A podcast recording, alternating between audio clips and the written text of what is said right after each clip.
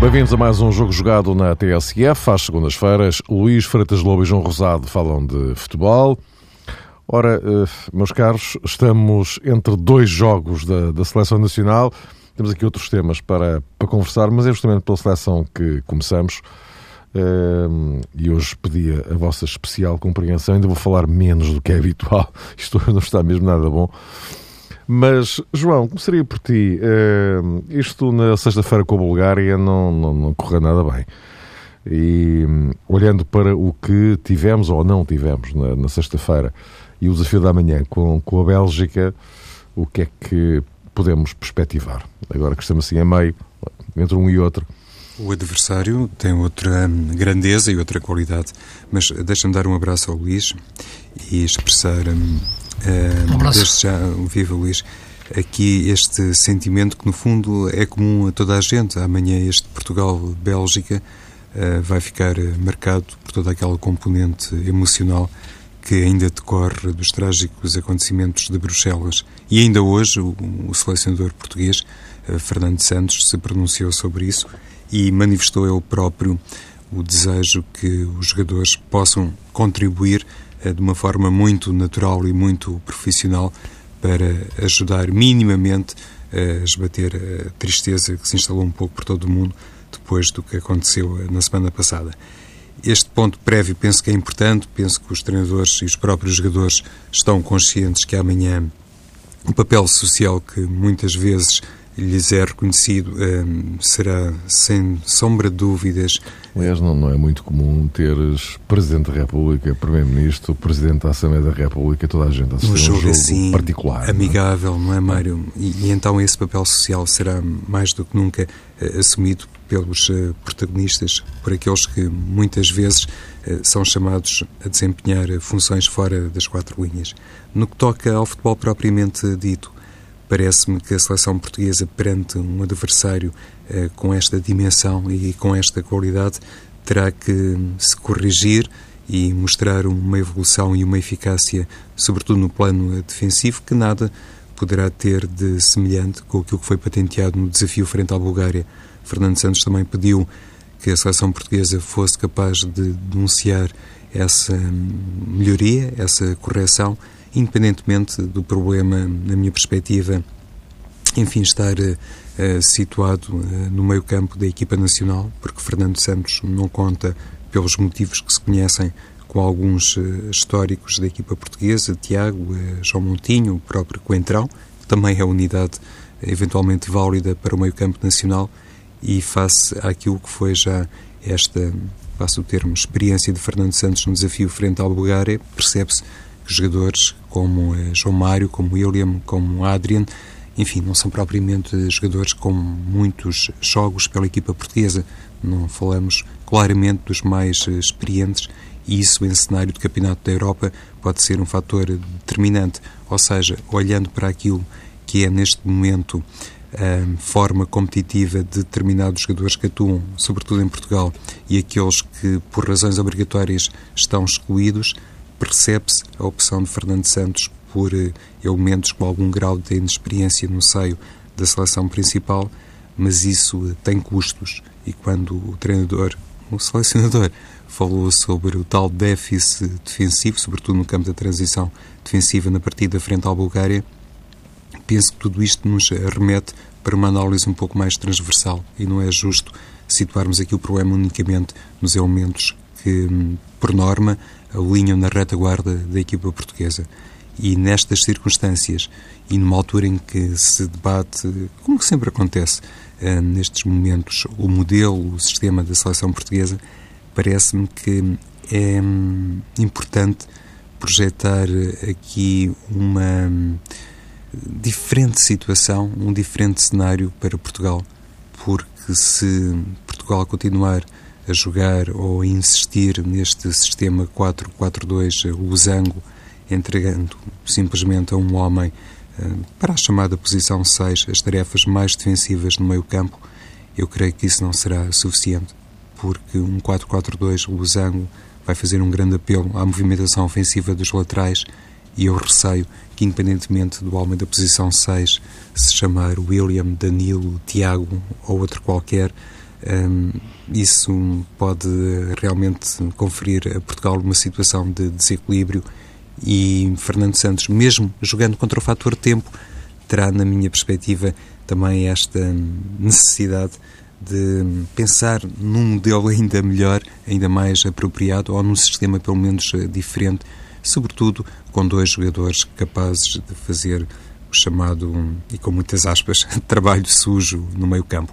Não me esqueço que falta João Moutinho, mas é uma situação que, na minha perspectiva, convém ponderar para a fase final do Campeonato da Europa. E Luís, entre o que esteve mal e o que pode fazer-se bem. Sim, repara, em relação à seleção, nós já temos vindo a falar há muito, eh, desde o início, e, e mesmo com, com, o próprio Fernando Santos, no, na oportunidade que temos no programa que fizemos com ele, uh, e sempre disse a mesma coisa. Eu acho que esta seleção tem um mau princípio, isto é, que é o de colmatar uma lacuna, uh, a de ponta de lança, e não a de potenciar qualidades. Isto é, este sistema não nasce por Fernando, Fernando Santos achar que ele é o melhor sistema para a seleção. Este sistema nasce porque Fernando Santos acha impossível colocar em prática outro sistema porque não tem um ponta de lança. Uh, um jogador que lhe dê essas garantias de qualidade para jogar nessa, nessa posição. Uh, sabemos como é que funciona o nosso, o nosso futebol uh, em relação àquilo que é a convocatória de jogadores que têm que jogar em grandes, praticamente, para terem dimensão de seleção ou perceber se pode ter dimensão de seleção. isto porque não encontras neste momento, é verdade, dentro do, dos grandes, e estou a colocar também o Braga nessa, nessa leitura, porque o próprio Éder, que está neste momento convocado, começou a ir à seleção no Braga. Não encontras aí jogadores portugueses, números 9. E a, e, e a, partir desse ponto é difícil tu identificares essa capacidade no, no Bruno Moreira, por exemplo, do Passos de Ferreira. Não estou aqui a dizer que fizesse sentido hoje, neste momento, convocá-lo, poderia fazer, mas acho que antes, se calhar já deveria ter feito sentido uh, convocar outros pontas de lança para perceber se eles podiam ter dimensão de seleção, não tendo ainda essa perspectiva ser capaz de ser analisada em função do clube onde jogam, não ser um clube grande. De outra maneira, não vamos ter nunca o ponta de lança. Embora tudo isto é um debate mais longo, que vem desde a formação, a própria geração de ouro que nós tivemos no, no, no tempo do Queiroz não formou um ponta de lança, por exemplo. A Pauleta aparece tarde, depois, uh, e vem fora completamente dessa geração. A geração de ouro não tem um ponta de lança.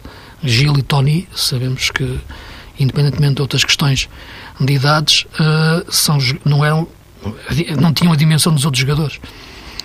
E, portanto, esta questão do, do, do sistema nasce por aí, uh, com matar lacunas. Depois, uh, o Fernando Santos procura encaixar o melhor que pode os jogadores dentro das variantes do 4-4-2. Uh, desde logo tem um problema, é que tem jogadores que se demitem da equipa demitem-se da equipa. Uh, Ronaldo é um grande finalizador, um grande avançado, mas não é para mim um grande jogador de equipa, no sentido de dar consistência de jogo a uma equipa. No Real Madrid é a mesma coisa. É uma máquina finalizadora brutal, tem uma capacidade de finalização para mim dos melhores, melhor, melhor de sempre. Agora, como jogador, uh, não é fácil eh, para, para construir algum jogo em cima daquilo. Ele pode ganhar um jogo sozinho, Pode, mas não te consegue fazer a equipa ganhar o jogo. No sentido dimensão de equipa, de conjunto, de fazer jogar. É uma coisa diferente. Ele joga, não faz jogar.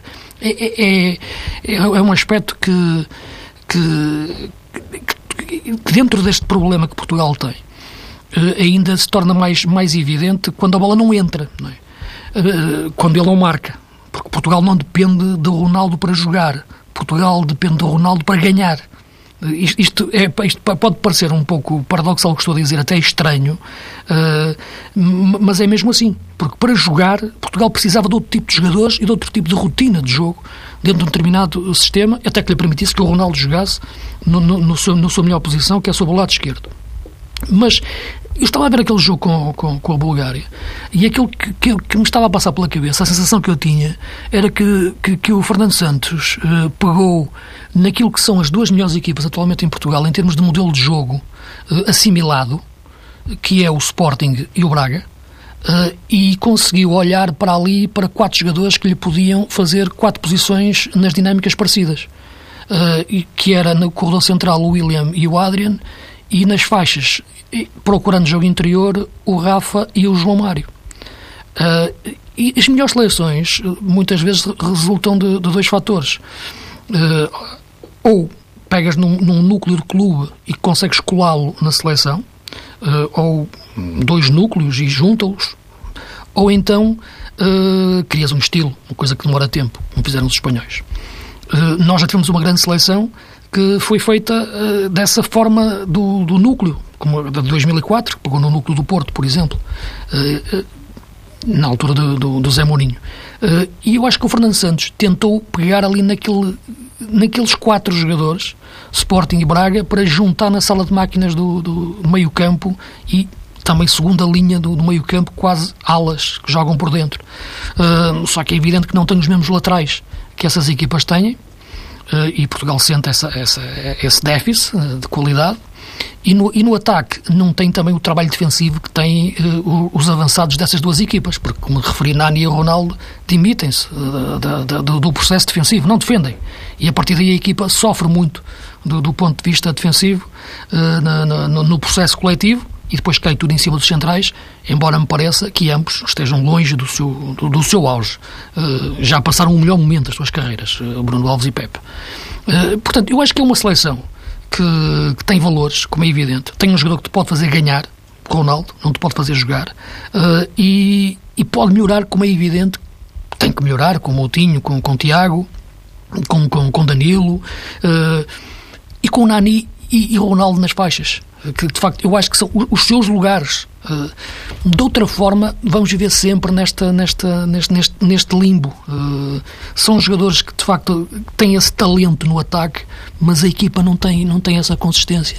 Eh, tivemos oportunidades e podemos ter ganho o jogo, isso não, não, há dúvida, não há dúvida nenhuma, e tivemos a jogar com uma seleção hoje muito débil, competitivamente, a, a, Bulgária, mas que mesmo assim, e o Fernando Santos tocou nesse aspecto, o que mais me preocupou nem foi os golos falhados, foi eh, as lacunas defensivas, e o João também tocava nesse aspecto, que, que esta equipa demonstra a partir dos avançados. E quando chegarmos a uma fase final do Campeonato da Europa, uh, isso, isso, vai ser evidente, frente a, frente a equipas mais fortes, então se avançarmos, como, como esperamos, a fase de grupos, isso ainda vai ficar mais, mais evidente. E, portanto, é uma situação que não, que não, que não, que não é fácil, mas que, que, que me parece que entrando dando mais, consistência ao meio-campo, pelo menos defensiva, e é, e é, defendendo melhor que eu acho que esta equipa pode ganhar mais consistência uh, posicionalmente, uh, com, com o André Gomes, com, com, com, com o João Mário numa zona mais interior, com o Moutinho, se o Tiago uh, voltasse um índice físico bom, com o Danilo, que eu acho que neste momento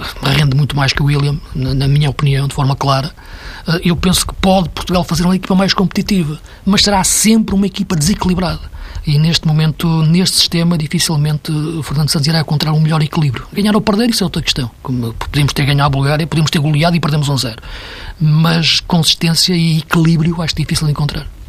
Uh, João, só para encerrarmos aqui este, este capítulo, uh, depois deste jogo com a Bélgica, só há três, só há três, como quem diz, há três jogos de preparação mais, já com os 23. Uh, eh, esse, nesse período, será possível que uh, o, o, Fernando Santos consiga montar essa estrutura de que falava o, o Luís, ou seja, já ali com um trabalho aturado e tal, coisa que agora em dois, três dias não tentará, no mínimo, não é Mário, fará o possível e o impossível. O selecionador também sabe, Fernando Santos, eh, que um dos contratempos inerentes a esse tipo de função passa eh, pela manutenção de um grupo de trabalho durante muito tempo fechado e essa preocupação também já foi expressa e foi salientada pelo selecionador. Ou seja, se por um lado os treinadores gostam de ter os jogadores muito tempo eh, juntos para poderem precisamente corrigir determinados déficits, sobretudo para simplificar a linguagem ao nível do entrosamento. é verdade que a outra face da moeda também tem custos e pode gerar aqueles eh, cenários de saturação que depois não são fáceis eh, de resolver. E por aí também enfrenta Fernando Santos um campo de dificuldades, mas obviamente isto é válido para todos os selecionadores. Não estou a querer dizer nem de perto nem de longe que a seleção portuguesa nesse registro está sozinha no mundo ou vai estar sozinha eh, no Campeonato da Europa, porque se Fernando Santos chamar caras novas para o grupo, sabe que isso pode rejuvenescer a equipa, dar de facto ali uma almofada de ar fresco, mas por outro lado pode inibir os tais comportamentos que já estão devidamente automatizados. E há pouco o Luís, quando falava daquela questão muito importante que tem a ver com o nível de entrosamento que um determinado contingente de jogadores pode proporcionar em sede de seleção nacional, é evidente que olhando para aquele trio de médios do Sporting, William, Adrian e João Mário, eh, Fernando Santos pode sentir-se tentado a utilizá-los eh, de início na seleção portuguesa, eh, mas isso, lá está, depois vai colidir com aquelas apostas mais tradicionais e que, convenhamos, têm dado bons resultados quando falamos de jogadores como Motinho, Uh, inclusivamente quando se lembra aqui o caso de um jogador como Danilo, que apareceu sempre bem uh, na seleção portuguesa, é importante reconhecer que todos estes uh, jogadores tiveram um comportamento e um contributo para a seleção portuguesa que eventualmente vai ser levado em consideração por Fernando Santos. Deixa-me só, só para terminar, Mário, porque é um debate uh, este, este da seleção. Eu acho que não havendo o ponta de lança, eu acho que Fernando Santos já devia ter tentado criar um sistema de jogo com o falso 9, como é hoje chamado, uh, porque acho que este 4-4-2 não resulta uh, em, em, relação àquilo que é a consistência da equipa, como, como eu já disse, independentemente de ganhar ou perder jogos, não sentes equilíbrio, sentes que a equipa se pode desequilibrar a qualquer momento porque aqueles dois avançados não estão nas suas melhores posições. O Ronaldo e o Nani não estão nas melhores posições para atacar e para defender, já sabemos que eles não participam nisso, mas muito menos se, lhes dão, se, lhes dão, se têm que ter essa tarefa clara na, na, no, num sistema de dois avançados. E, portanto, eu penso que tendo Ronaldo e Nani nas faixas, é completamente diferente. A criatividade de Nani no cruzamento e o arranque do Ronaldo a partir daí é diferente, que é demolidor, os dois jogadores, quando jogam a partir dos flancos. Uh, e o falso 9, a criação do tal jogador que, que aparece e desaparece, que avança e recua, pode ser perfeitamente encaixado e mantens o teu traço de 4-3-3 que foi sempre a nossa, a, nossa, a nossa matriz e nós temos muitos médios uh, puros, temos poucos e não temos o número 10. Uh, eh, temos jogadores que podem ocupar esse espaço, mas não temos esse, esse, novamente esse médio mais criativo, verdadeiramente. E, portanto, uh, se olhar este consulado do Fernando Santos, claro que na qualificação ele queria ganhar e sermos apurados, mas tudo o que tem sido jogos de preparação particulares, e também alguns jogos já de, de, de, apuramento, já mais com o apuramento controlado, uh, essa possibilidade de, de, colocar um 4-3-3 com tal falso 9 e ver qual o jogador que pode jogar melhor nessa posição, uh, devia, na minha opinião, ter sido objeto de, estudo. Acredito que o francês tenha pensado nisso, como é evidente, e, e, não, não tinha achado boa solução. Mas eu acho que era de tentar. Ora bem, depois da Seleção Nacional vai regressar o, o, o campeonato. Uh, temos Benfica Braga na sexta-feira, Porto e Sporting com Tondela e Belenenses na segunda-feira. Uh, mas, uh, Luís, conversávamos antes do, antes do programa que neste, entretanto, em que não, não há campeonato, houve uma declaração que, enfim, de alguma forma surpreendeu um pouco, porque não, não é muito habitual ouvir um, um, um, treinador do Futebol Clube do Porto, estou a falar do José Pesar na, no fórum do, dos treinadores ali em Setúbal, quando uh, ele se referiu à uh, inexistência que ele detectava de, de tal cultura Porto no, no, plantel, de uma forma geral, não é? E em relação a ele próprio, que ainda estava a aprender essa cultura Porto, é um pouco surpreendente a declaração porque uh, isto, não é, isto não encaixa muito com, com, aquela que é a tradição dos treinadores do Porto, pelo contrário, porque sintam ou não sintam essa, essa tradição Porto, não, do ponto de vista público, enfim, colocar as coisas desta forma, não deixa de ser um bocado surpreendente. Sim, sim, é verdade. Eh, o Porto teve sempre uma cultura que um treinador, quando lá entrava, se não fosse na primeira conferência de imprensa, era na segunda, já parecia que estava no Porto desde que tinha nascido. Falando até no Osvaldo Ferreira, que, que, sempre tivemos como referência de, de, seleções também, mas do Benfica, chegou ao Porto e, e, passado pouco tempo, falava como se tivesse nascido e crescido uh, no Porto. E, portanto, havia ali uma, uma matriz de discurso que, que, que, não admitia sequer que esta, uma questão destas uh, fosse dita em voz alta fosse pensada. Nem havia margem muito para, para pensar. E o Porto criou-se nessas bases. Aquilo que que, que o Zé Peseiro diz, e isso é que é preocupante, é verdade. Uh, uh, aquilo que é estranho é, como é evidente, isso ter sido dito e não ter existido até agora nenhuma reação verdadeiramente mais forte uh, por parte de tudo aquilo que é o universo Porto para perceber o, o, o, o que se está a passar. Uh, porque é lógico que este balneário é muito diferente do que era. Já nem digo, não quero andar muitas décadas para trás, mas basta andar algum, algum, alguns, alguns anos, uh, quatro, cinco. a falta de referências, como é, como é evidente.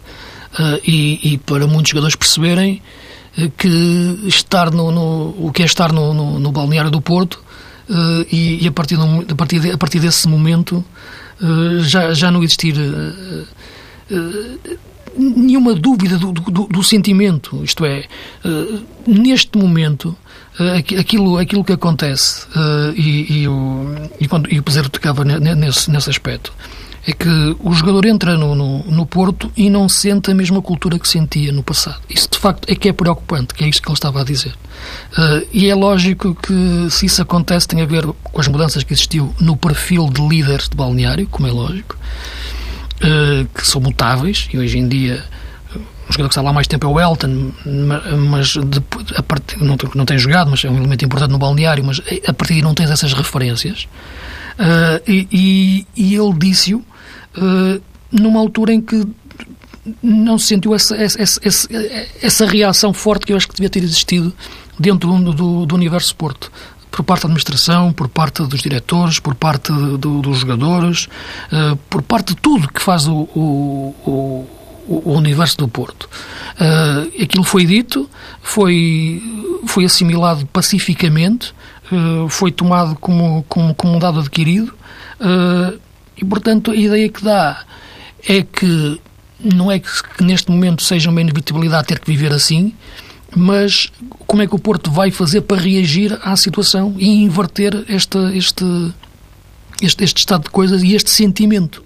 Uh, porque o próprio Peseiro próprio diz, ele próprio tem que aprender a sentir o Porto. Repara, que, é algo que, que, um treinador, quando entra no Porto, quer dizer, basta entrar, aquilo que basta passar a parede, quer dizer, basta entrar, basta passar a porta, a porta, dizer, para sentir logo a diferença. E, e se neste momento não o sente, uh, uh, é, é, que é algo muito mais profundo, de facto, que, que tens que ir mesmo às raízes do, do, do, daquilo que é hoje o Porto. Uh, e não à relva, aqui eu discuto muitas vezes o pivô 4-4-2, da equipa se desorganiza, enfim, isto não é problema nesta altura, em face do que ele disse. Uh, porque ele tocou mesmo no, no ponto no coração daquilo que é hoje em dia uh, a crise do, do Porto. Uh, que, que, ele não, quase não utilizou o termo, mas é de valores, de valores Porto, que, que fez ser Sim, o Porto. Estava, estava, estava, implícito no fundo. Exatamente. João. E, essa, e essa falta de reação é que, que, é que me inquieta e intriga por parte do universo do Porto em relação às palavras do, do Zé Peseiro. Pois, uh, resta saber se foi uma declaração assim tão espontânea, a título individual. Claro, ou sei. se não é, Luís, se tudo claro, isto, no fundo, já obedeceu a uma política, até do ponto de vista da comunicação, para um, voltar a alertar, a avisar a massa associativa do Futebol do Porto e os adeptos do Futebol do Porto em geral, a propósito das debilidades deste plantel e daquilo que pode ser eh, a situação classificativa final eh, do Porto quando eh, terminar a temporada, como é óbvio.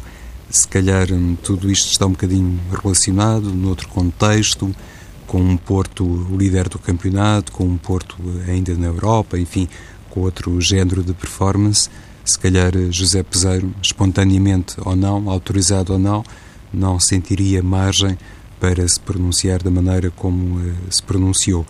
E eu até acho que estas declarações, sendo obviamente um reflexo da honestidade e, e da maneira frontal como Peseiro se situa, no fundo pretendem dizer eh, parte do problema, eh, assumir parte daquilo que no fundo é uma realidade eh, já constatada há alguns tempos se baseia na deficiente construção e elaboração do plantel. Então José Peseiro, para não dizer outras coisas, fala a propósito disso, da falta de cultura futebol do Porto, digamos assim, independentemente de ter lá nomes como Rubem Neves, Sérgio Oliveira, André André, enfim, o próprio eh, Varela sabe o que é ganhar com a camisola do Futebol do Porto, apesar de não ter nascido uh, portista, nem ter sido formado pelo Futebol Clube do Porto.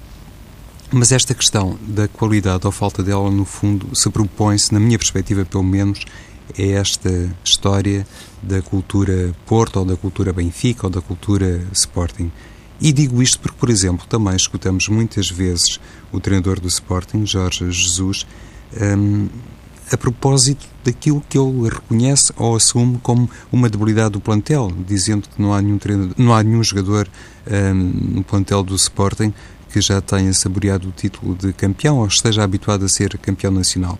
E, no fundo, os treinadores, quando fazem estas confissões uh, públicas, querem, no fundo, alertar a massa associativa para as tais debilidades, para as fraquezas uh, do plantel e, simultaneamente, construir logo ali um argumento que eventualmente pode ter um peso muito real na altura de justificar alguns insucessos. Eu acho, e basta passar pela história de alguns estrangeiros no futebol português, que mais importante do que hum, ter a cultura da A, B ou C é ter um selo de qualidade e isso manifestamente falta ao futebol do Porto, sobretudo em determinados setores. Meus caros, estamos a caminhar para o fim, temos a equipa do mês para, para conferir, porque na, na próxima emissão já estaremos em abril. Hum, de qualquer forma, se conseguissem, eh, assim, num, num minutinho cada um, eh, dizer o que pensam, o que significa para vocês, ou que ficou a significar Johan Cruyff, eu penso que, que, se justificaria, sobretudo porque Cruyff foi muito mais do que um dos melhores jogadores de todos os tempos. Ele fica ligado a muito do que é, por exemplo, hoje o Barcelona e já como treinador, João. Sim, sem dúvida. Já nos pronunciamos hum, em, em, diferentes ocasiões a propósito deste tema, já me pronunciei e de certeza que o Luís também. Enfim, sou pena de repetir, de me repetir, gostaria apenas de sublinhar um aspecto que tem a ver com o facto de Johan Cruyff nunca ter sido uh, devidamente aproveitado. Ele, se calhar, também não, não tinha muito interesse nisso para um, se um, assumir como o elemento nevrálgico de um projeto de renovação do futebol mundial no quadro de uma FIFA ou da própria UEFA, fica de facto essa lacuna, eventualmente porque lá está o próprio eh, Cruyff não estaria interessado em partilhar balneário com determinadas eh, personalidades, mas no meio de tanta coisa que deixou e que construiu, foi realmente uma pena eh, não ter assumido a liderança de nenhum destes organismos. Luís. Sim, para, quando eu for ao futebol, pura e simplesmente, eu gosto de dizer se Maradona e Pelé é outra forma de dizer bola, Cruyff é outra forma de dizer futebol.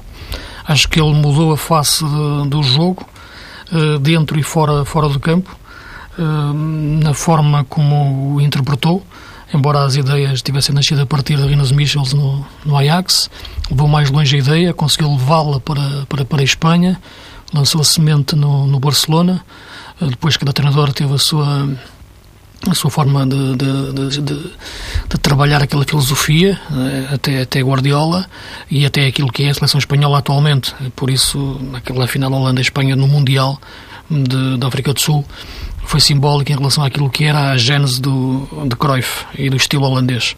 Eu penso que ele é um inventor do futebol, por e simplesmente como, conforme o conhecemos, Uh, acho que se ele não tivesse existido, o, muito do futebol que temos hoje uh, seria completamente diferente nas abordagens que são feitas, uh, na cultura da posse de bola e de, e de, jogo apoiado e de trocas posicionais.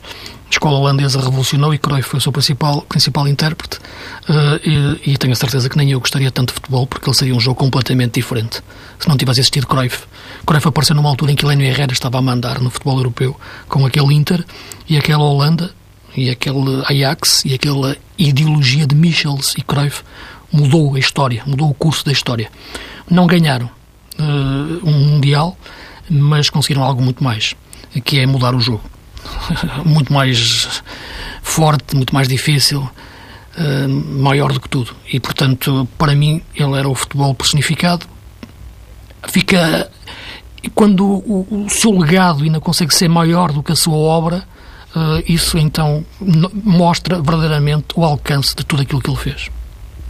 Uh, eu, eu, infelizmente, não, não, não temos muito tempo para estar aqui a falar da, da equipa do mês, estamos mesmo, mesmo no, no fim. Eu, não gostaria, eu preferia, se vocês não se importassem, que fizéssemos uma transição para, para, para a primeira emissão de Abril e aproveitar estes poucos minutos que nos restam, porque o Johan Cruyff, de facto, é uma figura, João, que, por todas estas razões que vocês já enunciaram, não é um, propriamente catalogável uh, apenas como os, os, grandes mitos do futebol, o, o, o Pelé, o Maradona, o, Eusébio, o, Beckenbauer. Que, o, o Cruyff, de facto, aparece aqui num enquadramento completamente hum, distinto. Aliás, aquela, uma daquelas uh, frases célebres dele, segundo a qual isto de, o, de jogar futebol, uh, jogar futebol é, é, é fácil eh, saber compreender o futebol é que é difícil.